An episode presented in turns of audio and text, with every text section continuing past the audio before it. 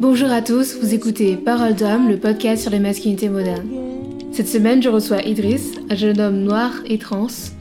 Il nous parlera du rapport difficile qu'il entretient avec son corps, de figure masculine et de sa sensibilité. Je m'excuse par avance de la qualité du son, nous avons enregistré ce podcast à distance. Merci de votre compréhension et bonne écoute. Bonjour Idriss. Salut Kéan. Comment ça va aujourd'hui? Écoute, franchement, ça va. Je vais pas me plaindre. euh, Là, je suis à Marseille, de passage à Marseille quelques jours. J'ai pris de soleil. Et voilà. Franchement, je suis au max aujourd'hui. Super. Idriss, est-ce que tu peux te présenter? Parle-nous de toi un peu. Yes. Bah, du coup, moi, c'est Idriss. Euh, j'ai 27 ans. Je suis un mec euh, trans euh, noir euh, light skin. Et euh, j'habite à Saint-Denis, du coup, en région parisienne. Sinon, euh, dans la vie avant le Covid, j'étais euh, pâtissier. Et sinon, genre, euh, je suis musicien, je fais de la batterie. Et voilà. Alors, on va commencer le podcast avec la première question qui est quand je te dis masculinité, à quoi tu penses? Alors, je pense à toxique, fragile, inutile. sorry, not sorry. En vrai, je suis complètement misandre. Mais euh, sinon, d'une manière un peu plus euh, sérieuse, euh, quand tu me dis masculinité, je pense à euh, masculinité à réinventer euh, complètement. Parce que je me reconnais pas euh, du tout dans les masculinités qu'on m'a toujours genre présentées, qui étaient soit très blanches, soit cis. Et du coup, j'ai l'impression que tout reste à, faire en fait. Et toi, ta réflexion sur ton genre, quand est-ce que tu l'as commencé? Enfin, sur tout ce que tu as fait dans ta vie, dans des 27 ans de vie. J'ai envie de dire depuis toujours, parce que euh, je me suis, bah, du coup, en tant que, que, personne non cis, en tant que mec trans, euh, euh, je me suis en vrai posé des questions très tôt sur mon genre sans savoir que je me posais des questions sur mon genre parce que c'est pas des, des notions et des termes que je maîtrisais à l'époque. Mais euh, je dirais que j'ai toujours été assez fluide. Genre, je me suis jamais senti trop fille. J'avais pas envie non plus d'être un garçon. Et j'ai eu la chance, euh, en vrai, d'avoir euh, une mère assez tolérante et de pouvoir euh, m'habiller comme j'ai voulu très vite. Du coup, je me suis pas vraiment. J'ai toujours été comme je suis là. Je sais pas comment dire. Genre, pour moi, ça a été hyper fluide. Je me suis toujours questionné. Je me questionne encore, mais j'ai pas eu de. de... On m'a jamais mis de stop ou genre ça a jamais été. euh, euh, comment dire euh, compliqué. Ouais, contraignant aussi. Parce que en vrai, tu vois, de pouvoir juste s'habiller comme t'as envie et qu'on ne dise pas ah non, euh, il faut que tu mettes des robes, ah non, non, non, non, non, non. Mais en fait, via euh, le biais de la SAP, quoi, j'ai pu commencer à explorer euh, genre mon, idé- mon identité de genre euh, de manière euh, hyper naturelle et fluide. Du coup, c'est plutôt récent, euh, les vraies questions, on va dire. Comment t'étais quand t'étais enfant? Quel genre d'enfant t'étais Franchement, j'étais un garçon manqué. Je traînais que avec des garçons. En fait, je me suis jamais vu comme une fille. Et on m'a jamais trop fait ressentir être comme une fille. Bizarrement. Parce que aussi, je pense que, tu vois, être une fille euh, masculine, ça passe mieux que qu'être un garçon féminin. Donc, en fait, euh, je me sens plutôt privilégié par rapport à ça. Parce que j'ai pas, tu vois, de souvenirs euh, traumatisants par rapport à ça. Et je pense aussi que le fait de jamais euh, avoir été hétéro, je me suis pas genre heurté en mode, euh, euh, enfin je sais pas, genre j'ai jamais eu de genre euh, quand j'étais petit, petite du coup, de petits copains ou de trucs comme ça. Et je me suis jamais dit ah putain pourquoi les garçons ils veulent pas de moi parce que je suis trop masculine ou je sais pas quoi. Enfin je sais pas, j'ai pas, franchement j'ai pas eu de heurt. D'accord. T'as jamais eu de, de remarques? Est-ce que t'as eu un rejet par rapport aux autres petites filles? Mais même pas. Franchement, je me, tu vois, je me sentais pas être leur copine, mais euh, on était grave potes, quoi. T'es euh, no stress, quoi, quand t'étais enfant, quoi. Ouais, franchement, non. Pas de stress. Mais la famille, ça y fait beaucoup aussi, euh, je pense. hein. Ouais, ta famille était assez euh, libre sur ce sujet-là? Ouais, ouais, franchement, on m'a jamais euh, vraiment repris. Ma mère, elle a essayé un peu, tu vois, de me, me mettre un peu plus de robe et tout, parce que genre, elle, elle aussi, elle aimait trop les sapes. Elle avait trop envie de, de, de, de m'habiller comme une fille, mais très vite, elle a arrêté. Et puis après ça, tout a suivi un peu euh, de manière simple, quoi. Est-ce que tu as fait un coming out lesbien, du coup, à cette époque-là, euh, avant de faire un coming out trans Ou tu as fait les deux en même temps Ou juste t'as fait de coming out Rien du tout? Franchement, les deux, je les ai fait un peu en loose day. Mon coming out euh, lesbien, déjà, en fait, je me suis jamais identifié comme lesbienne. Rien que le mot, là, je sais pas, genre, je me suis jamais identifié. Et euh, du coup, j'avais juste envoyé un SMS à ma mère en disant que j'avais une meuf et que euh, c'était comme ça et que c'était cool euh, si elle pouvait le dire à mon père et puis euh, bisous. oui, bah, la chose normale à faire quoi, je veux dire tous les jours.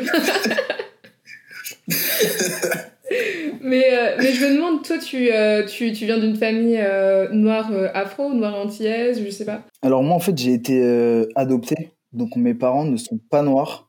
Il y a que mon frère et moi qui, enfin, de noirs dans la famille. Du coup, euh, je crois aussi que ce statut-là, entre guillemets, ça m'a fait me distancier de pas mal de, questions ou de, tu sais, euh, avoir envie de faire partie de la famille. Du coup, euh, faire des trucs pour pas être rejeté. Alors, en fait, moi, j'ai jamais eu l'envie de faire partie d'une famille qui me ressemble pas à 100%. J'y étais, j'y étais plutôt bien, d'ailleurs. Mais du coup, je pense que j'avais moins de crainte face au rejet. De toute façon, ils t'avaient déjà accepté 100% toi dès le départ, quoi. Ouais, ouais, ouais, ouais. Mais du coup, tes parents, ils ont réagi comment pour ton coming out trans?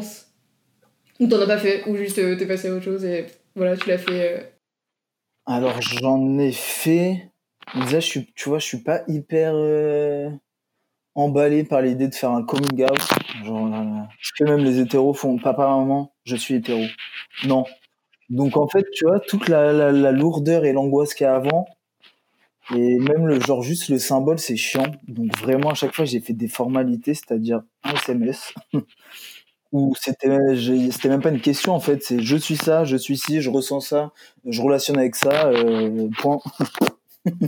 C'était plus une discussion euh, sur tes sentiments quoi à ce moment-là. Bah ouais. Bah ouais. Du coup, en fait, j'ai juste envoyé un message, à ma mère, qui l'a euh, très bien accepté, ma grand-mère aussi, mon frère aussi. Le reste de la famille, je m'en fiche un peu. Et mon père, par contre, ça a été euh, le début de la vraie euh, rupture. Ah oui? Qu'est-ce qui s'est passé avec ton père? Euh, bah, Juste, je lui ai dit. Et puis, c'était il y a un peu plus de, Je crois que ça va faire deux ans et demi, presque trois ans. Et depuis, j'ai simplement pas de nouvelles. Ah C'est aussi simple que ça. ça va être drôle à Noël. D'accord. Ok. Enfin, t'as plus vraiment de lien avec lui, malheureusement. Même ta mère, ta, mère fait pas un pont entre vous deux? Non, parce qu'en en fait, j'ai pas envie qu'elle ait ce rôle-là. En tant que parent adoptif, j'ai l'impression que, enfin, je, ouais, j'ai l'impression qu'il a une, une responsabilité supplémentaire et en fait qu'il assume pas. Et du coup, en fait, j'ai pas envie de perdre mon temps à essayer de le convaincre de quoi que ce soit. On est adulte. Il euh, n'y a rien de pas normal, de pas acceptable ou de. Enfin, tu vois, j'ai pas envie de me battre pour un truc aussi. Euh, aussi basique? Bah ouais. Tant pis. Franchement, juste tant pis. Je pense que c'est lui qui perd euh, dans l'histoire. Mais du coup, tes rapports avec les autres membres de ta famille restent normaux, quoi. Enfin, comme avant. ouais, plus ou moins. Après, j'ai jamais été trop famille hors mon cercle, genre très proche, quoi. Du coup, en fait, c'est pas vraiment un... c'est pas vraiment de difficulté quoi c'est tout ça a toujours été un peu comme ça un peu euh, vague flou on se voit une fois deux fois par an c'est cool on se voit pas c'est cool aussi et puis, et puis voilà d'accord t'as l'air très euh, très libre très fluide finalement je, franchement, j'essaye. Je pense que c'est un moyen de survie au-delà d'un tempérament. je vois très bien. Parlons plus de, masculinité. Toi, en, grandissant, est-ce que ta, ta vision de l'homme, elle a changé du coup de ton enfance? On va dire ta séparation à ton père et tout ça, les autres hommes dans ta vie, est-ce que ça, ça a changé ta vision de la masculinité ou juste euh, là dès le départ, t'étais la ménard trash Bah franchement, je crois que dès le départ, j'étais ménard trash. et plus le temps passe, euh, plus ça va dans ce sens. Après, euh, il faut aussi remettre, euh, enfin, dans mon contexte, tu vois, j'ai grandi dans une famille non noire, donc mes représentations, c'est pas des représentations, enfin les représentations et les hommes que j'avais dans mon entourage, à part mon petit frère, mais qui du coup était plus petit que moi, donc c'était pas vraiment un modèle à suivre. Tu vois, il n'y a pas vraiment eu d'influence là-dessus. Les modèles qu'on m'a présentés étaient plutôt euh, E6 et blancs. Toutes les, les masculinités euh, que j'ai pu approcher, c'est ça n'a jamais été des masculinités auxquelles j'ai pu euh, soit m'assimiler, soit me refléter, soit euh, être inspiré, tu vois. Comment t'as fait pour te rapprocher de, bah, de cette masculinité noire, on va dire? Franchement, c'est toujours une affaire en cours. Enfin, ma transition et le, le la rencontre en fait de, de, de mecs trans noirs et ou noraf et racisés, ça m'aide vachement en fait à pencher sur ce qu'est-ce qu'est la masculinité, réinventer notre propre masculinité parce qu'en fait, on est nos nos auto euh, quoi. On n'a pas vraiment de représentation, c'est assez euh, récent. Ça va aussi, tu vois, avec euh, tout, je sais pas, les comptes de mecs trans qu'il y a sur Instagram, par exemple, ou des trucs comme ça, où en vrai, ça date d'il y a, je sais pas, 2-3 ans. Et il y a des ponts qui sont en train de se faire et tout, mais c'est très récent. Tout ça, c'est très récent pour moi aussi. Ouais, c'est vrai. Surtout que dans. J'imagine que dans la communauté trans, c'est un peu comme partout. On, arrive... on a toujours des représentations trans euh, d'hommes blancs ou de femmes blanches et ensuite après peut-être des personnes de couleur tu vois alors que enfin peut-être que vous manquez de ça quoi non c'est clair t'as as, peut-être euh, un nom à nous donner quelque chose comme ça un exemple euh, en particulier. Six ou pas six en fait. Deux. D'hommes qui pourraient bah, qui est un bon exemple pour toi. Honnêtement c'est plus enfin je suis assez rationnel du coup en fait les modèles que j'ai c'est mes amis simplement. Genre euh, mes potes, quoi, mon entourage. On leur dira.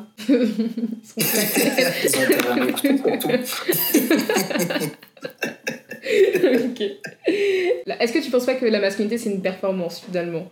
Et est-ce que toi tu penses que tu surcompenses en tant qu'homme trans? Pas oublier qu'on est quand même dans une société patriarcale et que euh, du coup je pense pas que ce soit des notions euh, comparables après, c'est sûr que quand tu transitionnes, euh, enfin moi en tout cas, j'ai eu besoin à un moment donné de un petit peu performer euh, la masculinité.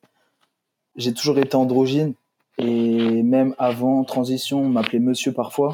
Donc tu vois, c'est pas un truc que je revendiquais à fond. Et même là, euh, j'ai carrément un passing de mec 6, mais je me considère comme un mec doux et fragile. Et j'ai pas besoin ni envie de, performer la masculinité à fond parce que depuis que j'ai un passing, genre que je passe pour un mec 6, c'est aussi confortant, je pense, à des endroits et rassurant euh, dans une transition. Et du coup, c'est quoi la plus grande chose que tu as réalisé en étant euh, du coup un homme qui a un passing Est-ce que tu as réalisé quelque chose qui, genre entre hommes, euh, genre des choses qu'on dit pas forcément à, d'autres femmes ou des trucs comme ça quoi? Ah bah ça c'est sûr. Je... Après, là, tu vois, c'est le Covid, donc euh, les liens euh, extérieurs euh, à son entourage proche sont quand même limités. Mais en étant assimilé comme un mec, en passant genre 100% comme un mec, évidemment, je découvre le sexisme vu de l'intérieur, quoi. Au sport, par exemple, des mecs qui commentent des physiques de meufs devant moi et genre qui m'interrogent sur ce que je pense et des trucs comme ça.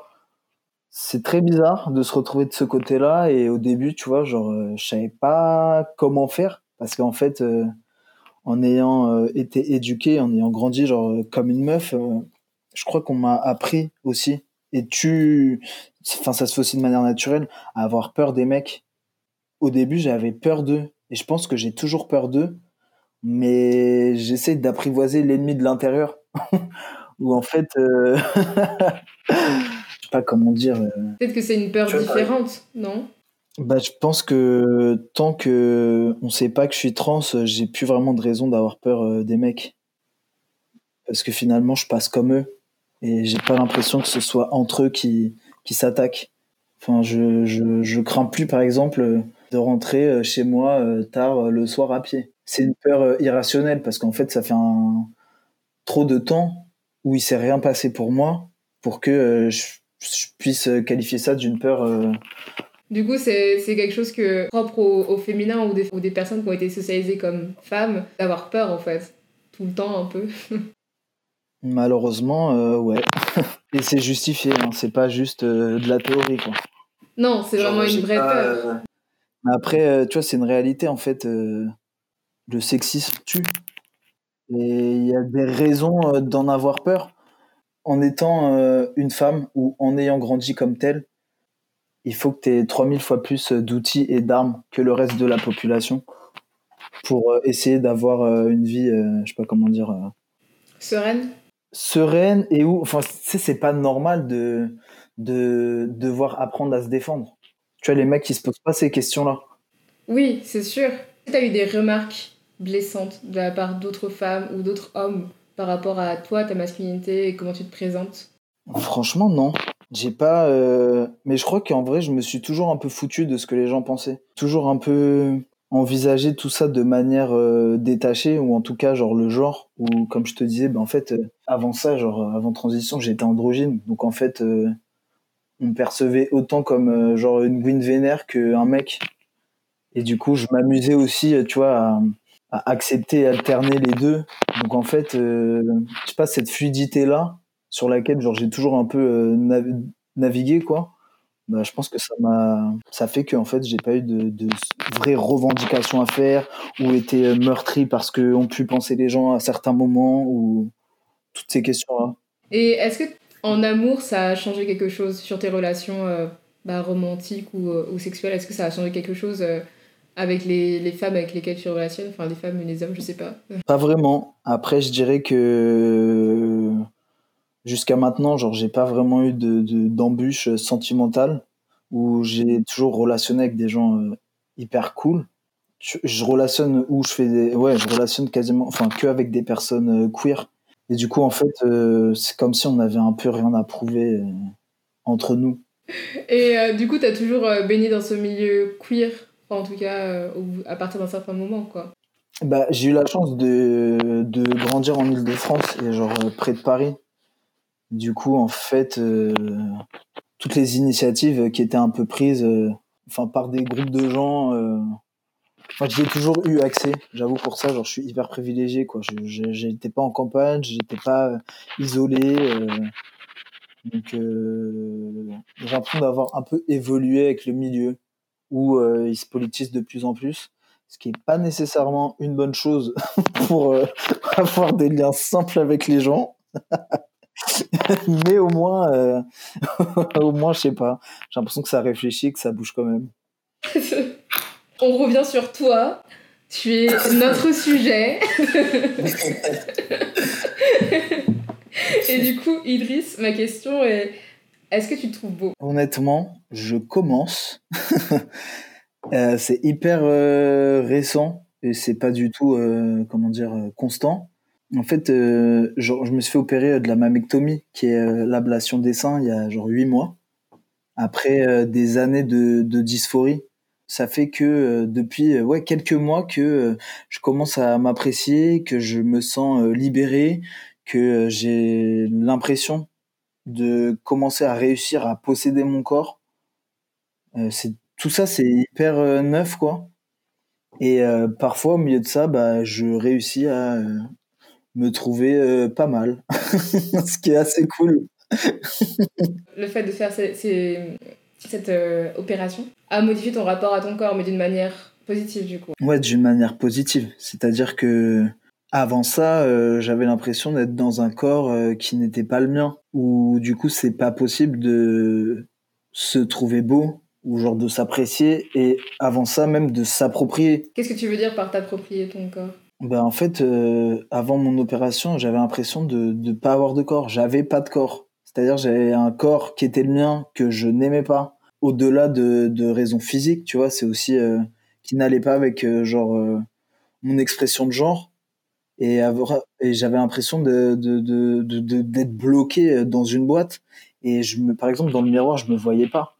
Je pouvais me détester dans le miroir, mais j'avais pas l'impression que c'était moi ce qui est très bizarre, je pense plutôt propre à, aux personnes trans et aux personnes, tu vois, genre dysmorphiques, par exemple, où tu te vois pas comme t'es, ou alors ce que t'es et ce que tu vois, genre c'est pas toi.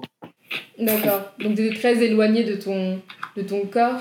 Est-ce que tu, tu reçois de l'aide euh, de psychologues, de psychiatres pour euh, réapprécier ton corps ou diminuer ces dysphories de genre la, la, la, transidentité de manière générale est assez psychisée. Je sais pas si c'est comme ça qu'on dit. En tout cas, tout le monde dit qu'on devrait avoir besoin et de psy et de psychiatre pour se sentir mieux. Nanana, nanana. En fait, on sait comment se sentir mieux. C'est juste qu'on n'a pas nécessairement les fonds nécessaires, passe mentale, et ni en fait euh, les médecins et le corps médical qui suit, qui nous suit. Parce qu'en fait, euh, on sait ce qui nous ferait du bien. Mais pour y accéder, il faut passer par un, un nombre de, de, de, de check-up, de thérapies, de, de questions euh, plus hardcore les unes que les autres. On n'a pas de droit, tu vois, sur, euh, sur nos corps à nous. C'est ça ce qui est en fait hardcore et, et qui nous fait euh, du mal. C'est pas des trans ou... Enfin, des solutions, il y en a en fait. C'est juste comment est-ce qu'on qu'on y a accès et est-ce qu'on peut y avoir accès qui est, qui est questionnable et problématique. Oui, je disais pas euh, les psys euh, ou les psychiatres dans le sens où euh, oui, tu es trans donc il faut que tu ailles voir un psy. Je disais plus ça pour. puisque d'habitude, les gens, quand ils se sentent pas très bien dans leur, dans leur corps ou ils ont un rapport un peu conflictuel, bah, ils vont voir un psy ou ils font des, je sais pas, des thérapies, des trucs comme ça pour se réconcilier. Du coup, voilà. Peut-être que ma question était maladroite. Désolée. non, il n'y a pas de souci, mais il y a une espèce d'amalgame qui est fait, tu vois, où j'ai l'impression que. Enfin, en tout cas, toutes les personnes transgenre euh, proche de moi, il euh, n'y a pas une personne euh, pour qui le psychiatre a servi lui a servi à se, sentir mieux par exemple. Donc c'est pas c'est pas c'est pas ça en fait le le problème. Souvent c'est l'argent. Non. Bah l'argent et puis et l'accès surtout. Parce que enfin ouais non mais c'est hyper compliqué.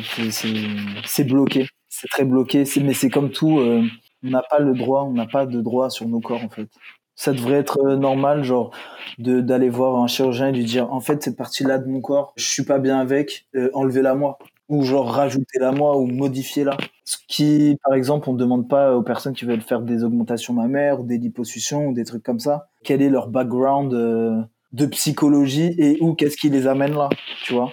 On dit oui, non, c'est possible, c'est pas possible, ça fait tant, claque, signature de devis, fin de l'histoire.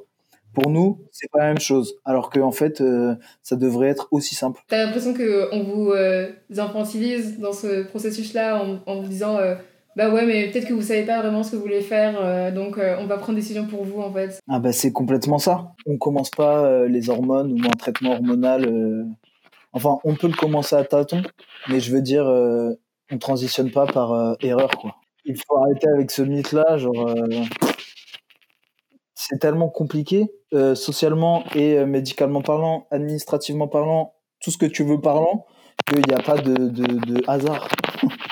Je pense que la, la, la difficulté d'accès, oui, comme tu disais, que la difficulté d'accès, et, et c'est juste une manière de, comment dire, bah, d'être transphobe finalement, de se dire, euh, oui, je suis totalement pour les, pour les gay rights, LGBT, blablabla et tout, je soutiens la gay pride, nanana. Mais en même temps, derrière, on va voter pour des lois qui sont totalement euh, de plus en plus transphobes ou euh, contre les droits des, des, LGBT, quoi, de la communauté. Ouais, exactement. Soit voter par des lois, soit être dans l'inaction, alors qu'il y a des revendications et des demandes euh, du côté des personnes concernées. Mais cet, cet accès aux, aux, opérations ou aux hormones, tu penses qu'il est plus facile dans d'autres pays en Europe ou, je sais pas, aux États-Unis ou juste c'est la galère partout en fait je pense que c'est la galère partout. Après, je pense qu'en Occident, de manière générale, euh, c'est sûr qu'on est privilégié euh, par rapport euh, aux pays du Sud et ou autres. Après, tu vois, on est dans une, de manière mondiale, dans une société hétéro-patriarcale, cis-normative. Donc, à partir du moment où tu sors de ces rangs-là, il n'y a rien qui est fait pour te faciliter la life.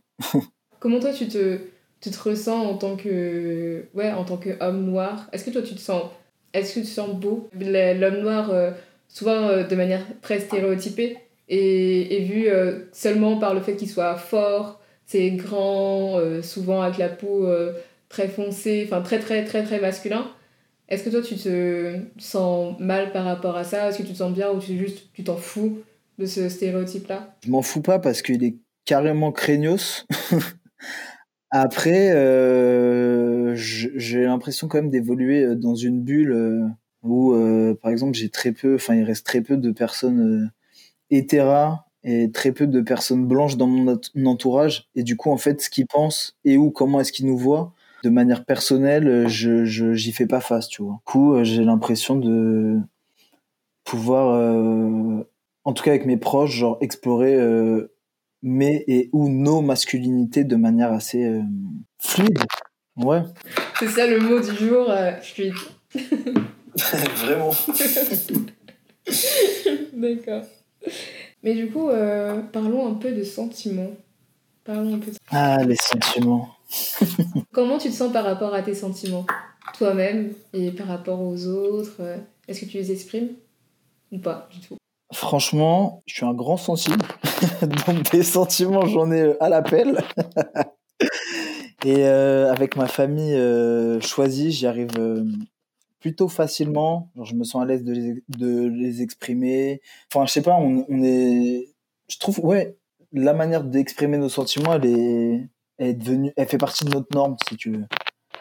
Mais par contre, en dehors de ça, quand, quand je suis entouré de, de mecs donc dans la vie d'avant, c'est-à-dire euh, au travail et au sport principalement, bah, je change pas de discours et je sens que tu vois ça, ça, ça les trouble. Et parfois ça coince genre euh, de, de, de genre ils se retrouvent face à un mec euh, qui parle librement de ce qu'il ressent. Et tu sens tu vois qu'ils sont pas à l'aise et qu'ils ont pas qu'ils ont pas l'habitude. Du coup en vrai tu vois d'un côté je me dis bah tu sais quoi tant pis pour eux s'ils sont hermétiques aux sentiments et d'un autre côté, euh, j'ai l'impression de, de, de, mettre le doigt genre sur un vrai sujet, qui est euh, la non-capacité euh, des mecs à verbaliser et leurs émotions et leurs sentiments. Et du coup, bah, j'ai l'impression que ça, ça alimente aussi le fait que ce soit, enfin, j'ai l'impression, à des endroits, genre des sociopathes et des psychopathes, où ils sont hermétiques à tout, ils savent pas euh, communiquer sur ce qu'ils ressentent, pas trop d'intelligence émotionnelle, beaucoup de démonstrations de force, de on ressent rien. Tu vois, c'est hyper euh, troublant, quoi. oui, je... je rigole, mais en vrai, euh, c'est terrible. Non, c'est terrible. C'est horrible et c'est vrai qu'avec les autres hommes que, j'ai interrogés avant, euh, euh, qui, sont, qui sont gays, ils m'ont dit euh, ouais, que eux, leur déclic au niveau sentiment, ça s'est fait bah, à peu près au niveau du, du coming out, ou juste le fait qu'ils aient réalisé que bah, n'étaient pas hétéros. Et du coup, bah, ils se sont dit bah écoute, qu'à cela tienne, autant, autant exprimer les sentiments en entier, quoi. Et, mais c'est dommage parce que juste qu'est-ce qu'ils font les autres, les autres hommes, quoi. Qu'est-ce qui doit leur arriver pour que enfin ils ouvrent leur bouche et que ils se ils s'expriment vraiment, quoi, en fait. C'est une bonne question. non, en fait, euh, ils ont qu'à, je sais pas moi. Euh, aller voir un psy. Euh, aller voir un psy, payer des groupes de travailleuses, soit de meufs, soit de LGBT, soit de queer, qui feraient, je sais pas moi, des des espèces d'investigations et de représentations euh, à l'école, euh, au travail, euh, pour aussi, je sais pas, faut les secouer. J'ai l'impression que ça viendra pas d'eux, quoi. Non, absolument pas. Et en même temps, on va pas faire ça gratuitement, faut pas non plus exagérer. non, mais voilà, mais après, comment les pousser à payer pour qu'ils soient mieux, tu vois ce que je veux dire? C'est vraiment le serpent qui se mord la queue, au bout d'un moment. Mais revenons sur toi. Est-ce que tu penses que tu exprimes plus tes sentiments parce que tu as été socialisée comme une fille ou juste, euh, ben voilà, tu es plus une personne qui est en, en lien avec ses. Un, qui a un bon rapport avec ses sentiments, quoi. Je pense qu'il y a un peu de, de, des deux. Je sais pas trop comment naviguer cette question parce que d'un côté, d'un côté, en ayant été euh, éduqué euh, comme une fille et tout ce que ça engendre. tu vois, d'un côté, on dit que oui, les filles c'est sensible, nan, nan, nan, nan, nan, du coup, tu finis par le croire et le vivre et le, le, faire. Mais d'un autre côté, on te dit aussi, euh, il faut pas que tu montres trop euh, tes sentiments, tes émotions, euh, parce que à l'extérieur, c'est dangereux et où c'est, tu vas être perçu comme quelqu'un de faible et donc tu vas te faire écraser ou tu vois. Je dirais que moi, ma, ma transitude, genre, ça m'a équilibré là-dessus, ou cette espèce d'outil émotionnel à double tranchant qu'on t'inculque en ayant grandi genre comme une fille. Je me le réapproprie maintenant pour être un garçon qui a pas peur d'exprimer ses sentiments. Mais je crois que, par exemple, quand j'étais perçu comme une fille, je les exprimais moins. Que j'avais la, ça, ça, te rend vulnérable. Ça, ça tu, deviens un peu une, une, cible facile, quoi. Malheureusement, malheureusement. Malheureusement. Mais tu parlais des hommes, euh, des hommes cis avant euh, dans, ton, dans ton travail. Mais c'est vrai que le fait d'être pâtissier, ironiquement, est un métier assez euh, masculin. Enfin, normalement, je crois. Tu me diras si je, si je me trompe. Ça commence à changer. Mais en tout cas, ça reste hyper sexiste et à dominance. enfin, genre quand tu regardes la télé et tu vois toutes les représentations euh, c'est à croire qu'il n'y a pas ni de personnes racisées ni de meufs dans les cuisines, quoi. Ce qui est complètement faux. Mais du coup, c'est assez ironique que tu te, enfin, que ce soit des hommes euh, hyper fermés euh, émotionnellement qui, qui, nous font, qui nous font des petits choux, quoi. C'est bizarre, tu vois. quand tu penses, l'image est assez, assez ironique. une bonne question. font des, petits trucs cute et euh, juste à l'intérieur, c'est. c'est vrai que ça peut être un métier qui est assez. Euh, où il faut montrer comme une certaine sensibilité, un sens de l'esthétisme euh, plutôt raffiné. Et en même temps, la plupart des personnes avec qui j'ai taffé étaient des gros sexistes complètement débiles euh, raciste aussi pour la plupart. Euh, enfin, tu vois, une espèce de, paradoxe qui est hyper euh, chelou, mais ouais, il reste du taf, quoi. Hein. Avec ces autres hommes-là, est-ce que tu as dû. T'as reçu des remarques, ou juste ils étaient mal à l'aise et ils t'ont juste ignoré, ou t'as reçu des remarques en mode. je sais pas, que. Enfin, voilà, des, insultes homophobes. voilà. En fait, la vérité, c'est que j'ai pas retaffé depuis que j'ai un vrai genre passing, que du coup genre je passe pour un mec Et les seuls endroits où j'ai travaillé c'était euh, à Berlin. Donc en fait, euh, je pense que l'état d'esprit n'est pas le même qu'ici non plus. Où genre en vrai ça a pas posé de, de, de problème. J'étais out en tant que trans euh, par rapport à tous mes collègues et tu vois il n'y a jamais eu de, de remarques déplacées. Et si jamais ils avaient des questions, bah en fait, ils les ont posées au lieu d'avoir des suppositions. Donc, tu vois, je pense que. Ou des a priori, tu vois. Donc, en fait, euh, je suis pas trop un bon exemple euh, de, de commencer. Enfin, ce qu'est être trans euh, au travail pour l'instant, tu vois. Parce que jusque-là, j'ai eu. Euh, enfin, la seule expérience que j'ai eue était, était relativement cool, quoi. Ils t'ont pas posé des questions hyper débiles aussi Non, Genre, je pense que je suis mime, c'est tout. Genre, j'adore rigoler, surtout au taf. Genre, ça me détend parce qu'en vrai, j'aime pas travailler pour d'autres personnes que moi et ou de proches. Donc, j'essaye de dédramatiser le truc euh, en rigolant. Et en fait, c'est un peu, tu vois, une arme que j'ai où, où via euh, l'humour un peu, euh, j'arrive à faire passer des idées et ou des trucs qui pourraient bloquer, tu vois, coincer. Où là, ben, en fait, ça passe. La personnalité transcende tout. non, pas jusque-là. En vrai, je suis archi chiant à plein d'endroits. J'essayais de faire un compliment, excusez-moi. Mais. Euh... Ouais, je sais pas, j'essaye juste de, de me distancier au maximum. Mais c'est toujours un truc de survie, je pense, hein, parce que ça demande quand même un effort. Et c'est des outils euh, qui se construisent au fil du temps, quoi. Mais euh, d'essayer de rester distancié face à toute cette euh, connerie ambulante parce que en vrai ça mine trop. On est trop euh, enfin il faut se protéger quoi. Il faut se faire du care il faut ouais s'épargner quand on peut ce qui est pas toujours le cas. Oui tout à fait et du coup enfin du coup c'est comment comment comment t'es arrivé à Berlin? Enfin je comprends pas désolé j'ai un peu je suis perdue sur la timeline pardon non, il n'y a pas de souci. La première fois que, je pense c'était il y a quasiment dix ans, que je suis allé là-bas, j'ai eu un crush pour cette ville et je me suis toujours dit qu'à un moment donné, euh, j'irai vivre là-bas. Et ben, en fait, en début de, de transition, euh, genre mon début de transition, c'est à, à, débuter genre après une rupture d'une relation de six ans, un peu, tu vois, dans les fracas et tout, où j'ai eu besoin euh, de partir d'ici, simplement. Et en fait, euh, je suis parti à Berlin avec 400 euh, balles et je me suis dit bon bah on va essayer de se réinventer, de faire autre chose ailleurs.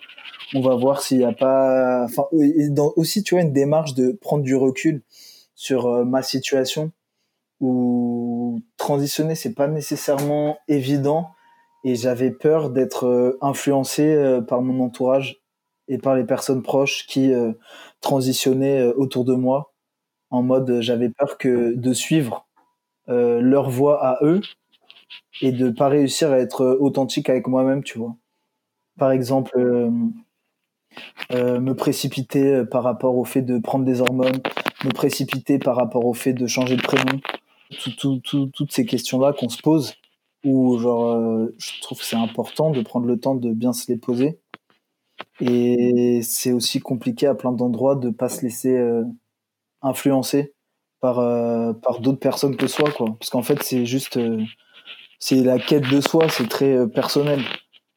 Donc c'était, tu vois, dans une démarche de ouais, prendre du recul, prendre le temps de bien faire les choses. C'est vrai qu'on voit beaucoup euh, Berlin ou en tout cas l'Allemagne comme un endroit un peu plus ouvert sur tout ce qui est euh, ben, le fait d'être queer ou ce genre de choses. Est-ce que tu penses que c'est vrai ou c'est juste euh, un fantasme euh, qu'on a ici en fait? Je pense que c'est vrai. Après, il a... faut recontextualiser. Ça reste un pays euh, qui a un passé hardcore. Où tu vois, par exemple, cet été, j'y étais encore. Il y avait une manifestation de nazis en plein, en plein centre-ville. oui. Donc il y a aussi cette réalité là qu'il faut pas non plus. c'est pas genre l'Eldorado, tu vois. Enfin, en tout cas, quand tu es une personne racisée.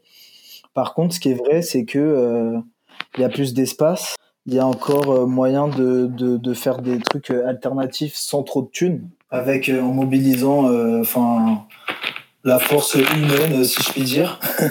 où il y a encore, c'est vrai, des moyens de, de, de, de, de pouvoir s'exprimer et ou de naviguer. Après, c'est un microcosme. Mais tu vois, par exemple, là, il y a une maison de santé pour les personnes queer qui a été ouverte où euh, il y a des permanences avec des médecins euh, trans-friendly, qui, des médecins, des psychologues. Euh, il y a aussi des personnes trans qui sont qui sont devenues genre professionnelles, par exemple dans dans tout ce qui est art thérapie, des trucs comme ça, qui du coup offrent des consultations en fonction des revenus de, des personnes qui veulent consulter. Mais du coup, tu vois, un espace comme ça, à Paris, ben, on l'attend toujours. Et il y a des initiatives qui sont prises et tout, mais vraiment, euh, ici, enfin, en France, j'ai l'impression que, que sans, argent, en fait, tu peux vraiment rien faire. Rien du tout. Passe à côté de, plein de trucs. Après, c'est pas non plus euh, le hasard. C'est, c'est voulu. C'est, enfin, c'est, c'est, ouais, c'est pas le hasard que ce soit comme ça. Ouais, je vois trop à fait. Du coup, ma dernière question est une chose que toutes les femmes devraient savoir sur les hommes selon toi? Ça peut être sérieux, trivial, comme tu veux. Franchement, je vais faire simple. L'émancipation, c'est la solution. Pourquoi c'est. quelle émancipation? Euh, Explique-nous, parce que là, on est curieux, tu vois. non, je, sais pas comment verbaliser ça. Ça va être cafouillis, là. Bah, on va y penser toute seule. On va se dire, euh, si c'est si si le signe que tu attendais pour t'émanciper, voici ton signe. L'émancipation, c'est la libération. Voilà. Merci beaucoup, Idriss. J'ai une dernière petite question. C'est euh, est-ce que tu as un petit conseil pour euh, les jeunes mecs qui sont euh, trans ou qui aimeraient faire une transition? Vous n'êtes pas tout seul, ça va aller. C'est pas évident. On est ensemble et il y a de plus en plus de ressources sur Internet. Il y a des trucs qui se passent comme à Paris. J'ai l'impression, qu'il y a des espèces de, de, de, de groupes euh, et des organisations de, de mecs trans et aussi de meufs trans hein, qui se créent et que euh, faut faire des petites recherches ouais, sur Instagram. Et peut-être que dans le podcast je pourrais te laisser euh, deux trois noms de, de, de sites. Euh, de sites. J'ai parlé comme un vieux. De personnes ou de comptes à suivre euh, des comptes ressources quoi qui peuvent être un bon un bon début pour se sentir moins seul. Est-ce que tu as un conseil à donner aux personnes cis? Faut qu'on soit moins des connards avec les personnes trans. Franchement, Google est votre ami.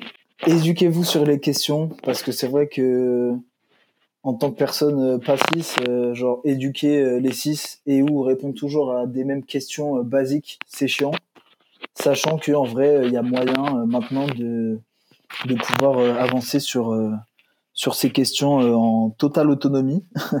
comme on le fait nous pour trouver des ressources. Évidemment. C'est vrai que c'est logique comme ça. bah oui. bah écoute, merci beaucoup Idriss d'avoir de m'avoir accordé cette petite heure avec toi et c'était vraiment génial. J'en ai appris beaucoup. Merci à toi. Merci. Mais trop bien.